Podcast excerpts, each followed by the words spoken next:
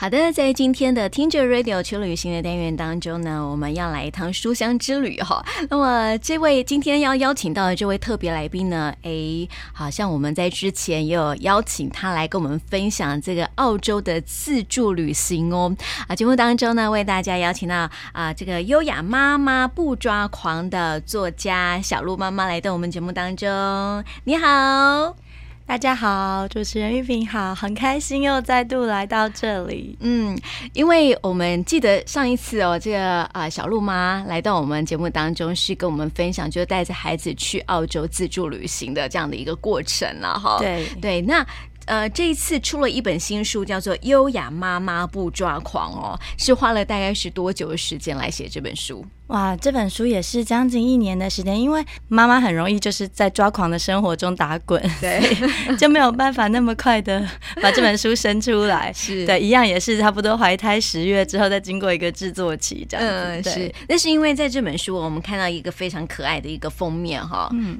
这些都是自己画的吗？对，因为其实我自己本身还蛮爱画。画画的，然后这个。算是专长吗？就是画可爱插画的专长已经很久没有使用了。嗯、然后这一次就出版社他们就想说，哎、嗯欸，里面有没有可能有一些轻松一点的感觉？因为一般的亲子教育书啊，嗯、其实会想要看亲子教育书的家长可能都已经蛮有压力了。对，然后又要看满满的文字，就会觉得很累。嗯、那我刚好自己本身也是希望是这样，因为就以前我出版过将近三十本的笔记书，嗯，对，所以就借由这样的机会，就重新把所有。我们会遇到的生活点滴啊，亲子相处的一些令人抓狂时刻的小插曲，就画成漫画。是，但是因为像这本书在构思的时候啊，应该会有一个前提嘛，就是说，嗯、呃，为为什么会想要说啊，有这样的一本书跟大家来分享呢？嗯，其实像上一本书啊，它本身其实也是一个类似记录的性质，对、嗯，然后记录下来就是我们准备旅行的过程。嗯、那这本书呢，出发点也其实是记录的性质，想要记录孩子令我抓狂的时刻。嗯，而且这本书其实有一件还蛮好玩的事情，就是这本书的书名现在很优雅嘛，嗯、叫做《优雅妈妈不抓狂》。是，但其实我们一开始在构思的时候，嗯，我跟出版社的。提议，嗯，我是想要做孩子令妈妈抓狂的二十一种方式，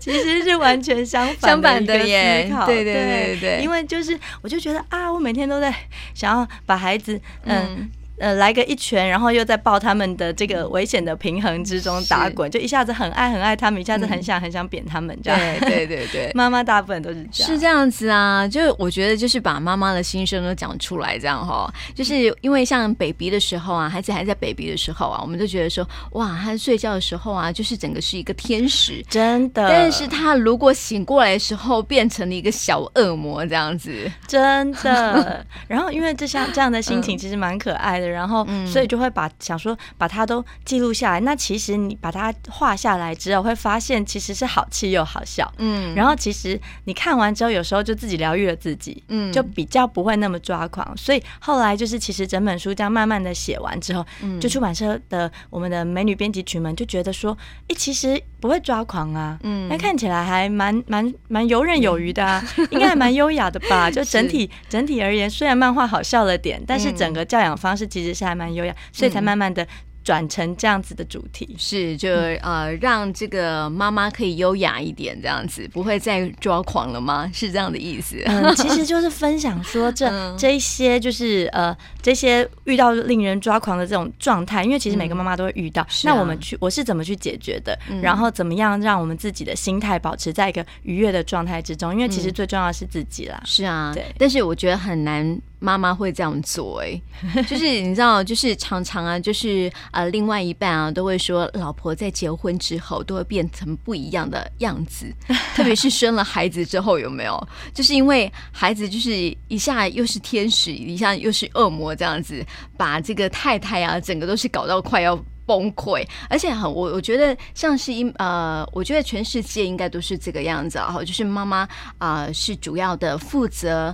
呃教养孩子哈的一个角色的一个扮演这样子，所以这个妈妈在遇到小孩的时候，通常就很难去有一个平衡，你知道吗？嗯，对，常常会处处在那种抓狂的一个状态。真的，所以这其实我们这里面列举的几个大主题啊，嗯、就是有二十一种让人抓狂的方式里面的几个大主题，其实也包含就是，比方说像孩子都说不，嗯、然后像刚刚玉萍讲到的，就是呃，比方说我们是主要照顾者，妈妈可能是主要照顾者，可是就会有其他的照顾者是呈现一个半白脸的状态。对呀、啊，然后妈妈永远是黑脸。对，然后就是比方说，除了爸爸，爸爸永远是在小朋友讨救兵的时候就嫌弃他们，就觉得爸爸很好，妈妈很坏。对，然后接下来呢？如果身边刚好又有阿公阿妈的存在，哇，那就是妈妈的脸就更黑了。对，是啊，所以你知道，我之前好像听过一个专家就跟我们分享说啦，就是说，呃，根据我们国内的一份调查发现说，这些小朋友啊，always 都觉得妈这个妈妈是，哎，应该是说到青少年时期的这个孩子哈，会觉得呃，他们不喜欢跟妈妈说话。嗯，所以会会有这样的一个状态，哎，对，所以这件事情呢，就是我们为什么要来做来做这本书的原因，因为我们家很神奇哦，就是我们家虽然就是妈妈我本身呢，就是是虎妈跟甜蜜妈兼具的人，可是我们家小孩就是非常黏我，因为我们是两个女儿嘛，是，然后我们都开玩笑说，我们的女儿不是爸爸上辈子的情人，绝对是情敌，一起来抢我的，因为他们就会很爱我。然后我在想说，可能在我们的教养方式之中，会有一些，就是虽然说我严格，嗯，然后可是同时我有我随时让他们感受到我对他们满满的爱，然后所以他们也会用这样子的爱来回馈我，嗯，所以我觉得其实在这本书里面也是比较要带入说，如何在小朋友遇到这一些很让。爸爸妈妈操心的状况的时候，嗯，你如何去调整自己的心情，用比较愉悦的方式去引导他们，然后跟他们相处，然后接下来这件事情就是你们的冲突就可能会化解，而且这个冲突有时候还会变成生活中甜甜蜜蜜的的一些趣事，以后可以拿出来说，对不对？嗯，没错。还有回忆这样子哈。所以你是怎么样去跟爸爸妈妈来分享你在教养的一个方法的呢？因为其实，比方说在分享新书的内容的话，嗯、其实因为我因为这本新书的关系，也办了几个类似像讲座，嗯、就是在学校的亲子教育讲座，哦、是就每一个方式其实都是有点不同，不同的，因为就是如果说是分享新书，嗯、其实比较紧张啦，嗯、因为那个。呃，观众哦，听众就是书店里的，因为我们大部分办在书店，是啊，他客人都会来来去去，所以你会有一种觉得他们很不想听的感觉，对，感觉好像是这样子哦，对对对对，因为就会觉得他们听一听，虽然一开始面带笑容，然后听一听就面色渐渐凝重，觉得感受到了教养的压力，然后就慢慢离去，对对，但还好又会有新的家庭自投罗网，是 是是，对对对，就是就是我觉得办就来来去去的就比较紧张一点，对，然后但是如果是办讲座的时候。就会觉得比较开心，因为比方说办呃接受学校邀请办亲子教育讲座的时候，其实真的去分享，就是我们呃在就是教教养孩子上的心情。可是其实我都会一直跟就是一起分享参与的这一些家长来说。呃，很很清楚的一再的告诉他们说，我不是在呃，我做的所有的每一个处理方式，完全不是对的或错的，嗯、只是我自己的方式。是那每一个家里的方式，也都是你们的方式。对。那我们现在要想的一件事情是，如何在遇到状况之后，可以是用爱化解。嗯。但是我不是呃那种强调说，我觉得不能。比方说，不能处罚孩子啊，责备孩子的妈妈，因为我觉得小朋友其实到了一个年纪，我们是要让建立他的规范的。是啊，是啊。对，可是我会建议，就是可能会有处罚，可能会有罚则，但是我们的罚则是清楚明确，而且。结结束后，嗯，每一个任何你遇到的问题的结尾，一定是一个大大的拥抱，是是，就是用爱来化解嘛，对不对？所以，我们就要来呃分享在书中啊，就是呃遇到的一些状况这样子。我相信这也是呃爸爸妈妈常常会遇到的一些状况哈，特别是妈妈，因为是啊是最主要的孩子的照顾者嘛，啊又是教养者，有没有？所以啊就常会遇到的一些状况。你觉得孩子会？呃，常会说什么样的话会让你觉得很俩公的？哇，这可多了，哦、真的哦，这简直有点无法举例。是，就是，就像你叫你叫去吃饭，他说不要；然后你叫去写功课，他说等一下。现在在讲的完全是我们第一个主题，耶，真的？我们第一个主题呢，就叫做什么都说不是。然后就一大堆的不，对，不要上学，不要吃饭，不要睡觉，不要写功课，不要什么什么什么，对，不要洗澡。但是我觉得这个部分我稍微已经走过了，因为这个部分是年纪再小一点的时候，可能就是幼儿园呐，或者呃，就是反正什么都说不，一开始差不多就从两三岁开始嘛，对，所以接下来呢，就是一路到呃，可能上上小学，刚上小学的时候，这些不都还很严重。但我的小孩现在已经小二、小三了，就慢慢的已经不会说不了，他们是出现后面的那种没礼貌哦，对，顶嘴啦，顶嘴。我这边的小，我们家小朋友还还行，嗯，然后但是他们是失礼，嗯。非常的失礼，就是其实失礼的例子真的超多。我们里面那个漫画简好笑，就是就是呃，包含他们去参加喜宴的时候，曾经说新娘的脸大，然后就是跟同桌的人吃饭的时候，就直指我的好朋友说：“为什么你的头是光的？” 然后就是或者是什么，我就会啊，当下很傻眼呢，就尴尬，汗流浃背，然后你知道就是。背都出冷汗了，对，然后当下要怎么办？嗯，对，然后包含，然后母亲节呢，我们就会去我们七个阿妈家，因为我们阿妈家在海边嘛，然后七个阿妈家大聚会，然后阿妈的孩子从。呃，就是台湾各地这样子回来，然后就是很热闹，是，然后我们就开始合照，一家一家合照，然后就小朋友就开始奔逃嘛，对，既然要合照的时候，小朋友就会逃跑，这是一个很正常的状态，然后就看到各家的父母亲纷纷在抓自己的小孩，是然后我的小孩照理说应该已经比较不需要抓，可他就是在旁边移动游移这样子过来，于是呢，就是阿妈就呼喝了说：“徐家的，徐家的，快来！”因为我们爸爸是姓徐嘛，徐徐家的快过来，我大女儿就直接那。双手抱胸的呛了一句说：“我不是徐家，我是陆家。”然后我们就又流汗了，然后我就这时候就只好怒吼了一声说：“立刻给我过来！” 然后他就啵啵啵的过来。然后接下来呢，结束后就反正就先拍完照，可是这件事情就变得结束后立刻要去跟他跟他。就是教导一番，就是要告诉他说，其实你这样开玩笑，他当然是无伤大雅，大家知道你在开玩笑。可是今天我们现在有很多长辈，然后我就会开始用阿嬷的心情、阿祖的心情、爸爸的心情、我的心情，嗯，然后我就会就是举例说，当我听到这件事的时候，我什么感觉？嗯然后如果你变成阿嬷的时候，他听到这件事什么感觉？为什么他会感觉有点怪怪的？嗯，然后还有就是因为在在场很多人在场，所以你说这句话的时候，可能会给谁造成什么样的观感？哦，对，因为我通常不会说他不对，嗯，然后我是告诉他感觉，感觉，然后因为我本身就是念戏剧的，我又是编剧，然后所以我很擅长去揣摩人的心思，嗯，所以我就会就是告诉他所有人的感觉之后，请他想一想，嗯，你觉得，嗯，这样的感觉是你希望给他们的吗？嗯，就是用引导的方式了哈。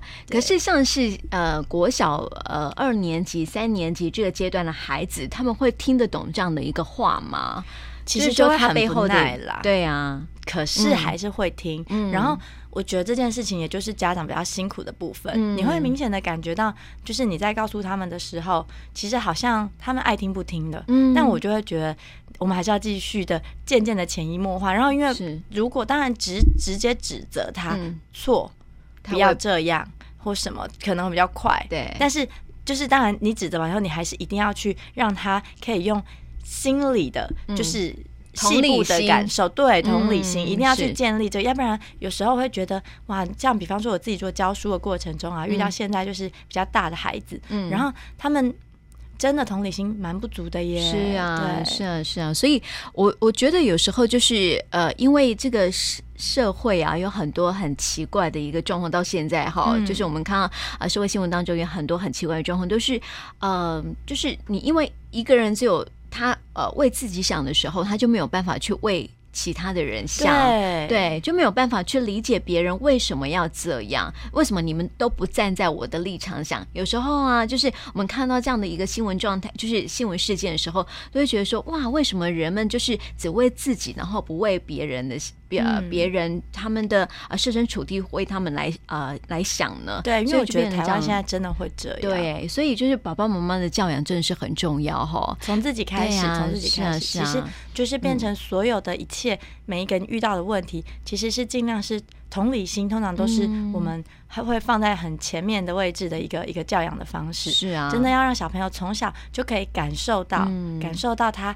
他这样子做会不会让爸爸妈妈有点难过呢？嗯、可是当然这样有时候他会有压力，压力啊，他会有压力。可是还是要慢慢的让他知道说，其实因为正在长大，其实再小一点的小朋友可能不可能还不用那么那么就是建立他的。他的就是各种的生活上的小细节，可是到我觉得其实国小二年级以上的小朋友啊，他们已经慢慢社会化了。像我发现小朋友他们在学校的生活圈啊，现在都好流行啊。就是其实小朋友彼此之间也还会看一下，说你的水壶是带什么牌子啊，然后或者是让大家要唱唱什么流行歌，然后就是都会一起唱啊。那其实已经有很多的同才的关系了，然后也会相约想要一起去哪里玩。嗯，然后所以当这样的时候，其实如果同理心再不建立的话，他其实，在同才之中，接下来未来就会出现，就是可能人际关系、人际关系的问题。对，嗯，是，所以就是呃，我觉得不管孩子听不听得懂啦，哈、嗯，我们先用这样一个同理性的一个方式，然后潜移默化去告诉他们，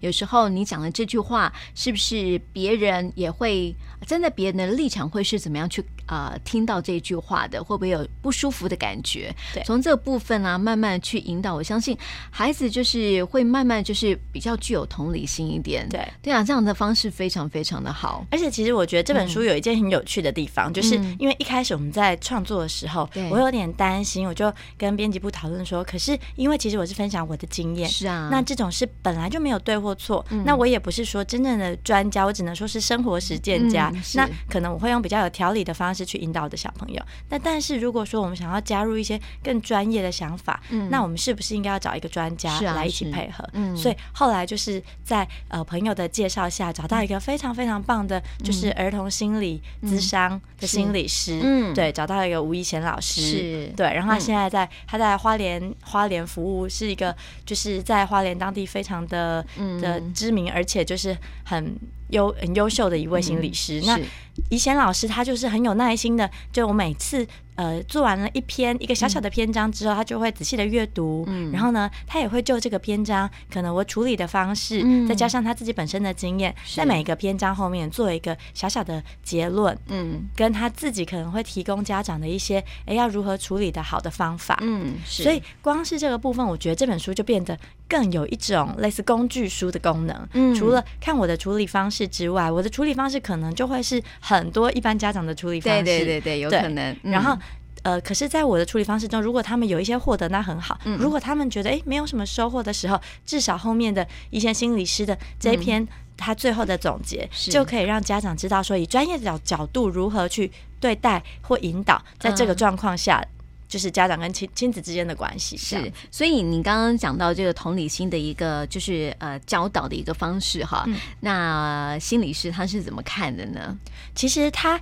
呃，我觉得怡贤老师他应该是也就是蛮挺蛮挺我的这样子，嗯、他一直以来都是给我一个还蛮正向的回馈，就说哎、欸，其实你处理的很好，我没什么好说的耶啊，真的吗？对，然后但是就是可能因为我觉得嗯处理久了，你就会慢慢找到一个模式，嗯，然后其实这个模式其实这个模式只要要让小朋友能听得进去，然后家长也不生气，大家都变优雅，这就会是一个好的模式。是，然后所以我觉得我一直以来跟小朋友的相处都是用这样的方式，就是我可能会在当下情绪比较多或是错误比较严重的时候，当然会先出声去解决这个困境。对，但是接下来一定我一定会花一段时间去。慢慢的，嗯，把我们我跟孩子之间的纠纷解开，是。化解，嗯，然后化就是化解，他可能过程中需要一点力气，对，有的妈妈就会觉得哦，好麻烦哦，真的，就是像长辈啊，长辈看我在那边跟小朋友沟通的时候，他就会说啊，你的麦公要贼啊，然后反正跌倒了，地板坏坏。然后就打地板，不行不行。对，然后就是就呃，小孩暴冲冲走了之后，跟那样都是被炸回炸不要紧。嗯。可是呢，我觉得就是我们就会，我就会花时间，就是可能首先会先拦住小孩，是。先可能还是有点先暴力啦，就是直接一把抓住正在暴冲的孩子，然后抱住之后，再慢慢的告诉他说，哎，可是你看你跑步的时候影响到谁谁谁，然后你看那边啊有谁谁谁正在看你或者什么，就是用很多的生活例子去引导他。那。就是用这样的方式，其实一定要把这个问题从核心解决。但是当然不是从核心解决后，他就不会再犯了。是小孩还会继续再犯一百次以上。对啊，然后爸爸妈妈就无限的就是原谅他这样子。可是